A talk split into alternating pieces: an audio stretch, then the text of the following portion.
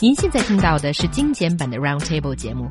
想收听并下载一小时完整节目，可以打开网站 c r i e z f m dot com，点击 Roundtable。Podcast 用户可以搜索圆桌会议。Putting makeup on is a daily routine for a lot of career women. Some fear that if they don't wear makeup every day, they will lose out on promotions and pay rises. Can putting makeup on really bring women success? 女人想洒脱的出门不打扮不化妆，好多人说那可不行。现实是残酷的，对美丽的期待让这个世界不公平。所以女人们到底应该怎么做呢？I feel a little bit awkward asking you guys this question.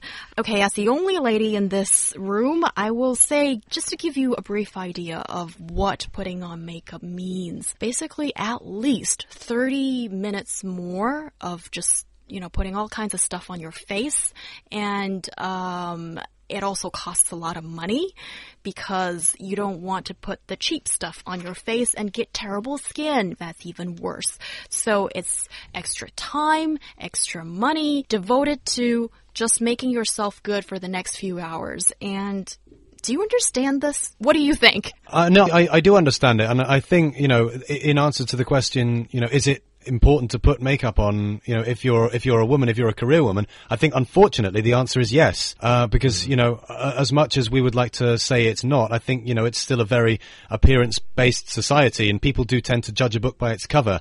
Um, I know here in China. Uh, when you when you send your CV, your resume out to people, um, you're supposed to have your, your photo in the top right corner, uh, and also your age as well. And I don't see really what relevance that has to an office job. So it's just things like that. And then we've seen, we've talked about on the show recently, uh, you know, the amount of Chinese women that get plastic surgery, uh, you know, that go to Korea, you know, like we just, we talked about a little bit earlier on just now.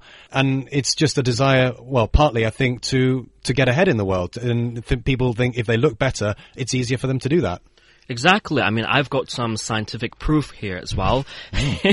uh, Fire away. Right. For one thing, applying a moderate amount of makeup makes you look best. That's according to the New York Times. A 2014 study published in the Quarterly Journal of Experimental Psychology found that both male and female participants thought regular women looked the best when they applied a moderate amount of makeup. That's one thing. And the second thing is that you look more likable and competent as well if you put on makeup. That's according to another study. I mean, um, subtle and a moderate amount of makeup made women seem not only attractive, but likable and competent as well. So that's why the reason uh, those sort of career women with um, good looking faces get easier promotions when it comes to their tra career trajectory.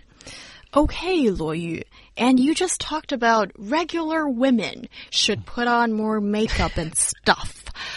Well, why is it that it's women that needs to put on makeup to a lot of make men us put on look makeups as better? And really, no, I don't know. I don't know about. I don't know about a lot of men, but no, some do. You know, you you have David you have Bowie maybe. Well, you, you have you have products like you know guy liner and things like that, and uh, I, in re- in I think in the last ten years, like men's cosmetics, like you know you have people like Gerard Butler, you know the actor who's uh, you know famous for uh, 300. exactly, you know portraying very sort of rough and ready sort of uh, you know characters, and he's doing an advert for L'Oreal face cream, you know uh, anti aging and things like that.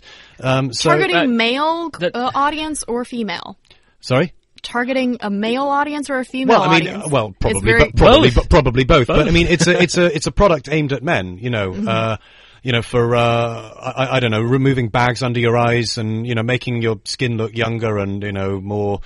I don't know, hydrated and, you know, this isn't, this isn't really I mean- my specialist area, as you can tell, but, you know, I think it has become more of a, you know, more of a sector in the last 10 years, men's cosmetics and things like that. But I think, you know, um, anti-aging is one thing. I think now, especially look at the Asian countries, East Asian countries, Japan, South Korea, China.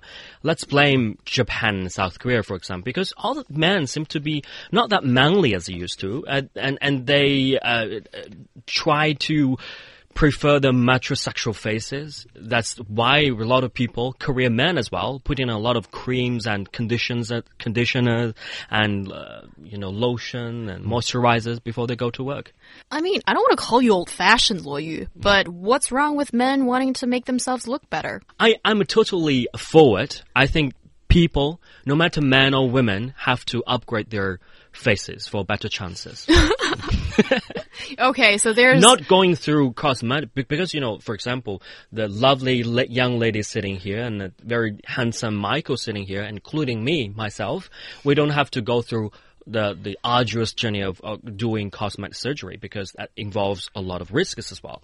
But I have to see we if we put on some cream and upgrade a little bit, I think it's definitely gonna be useful in our career.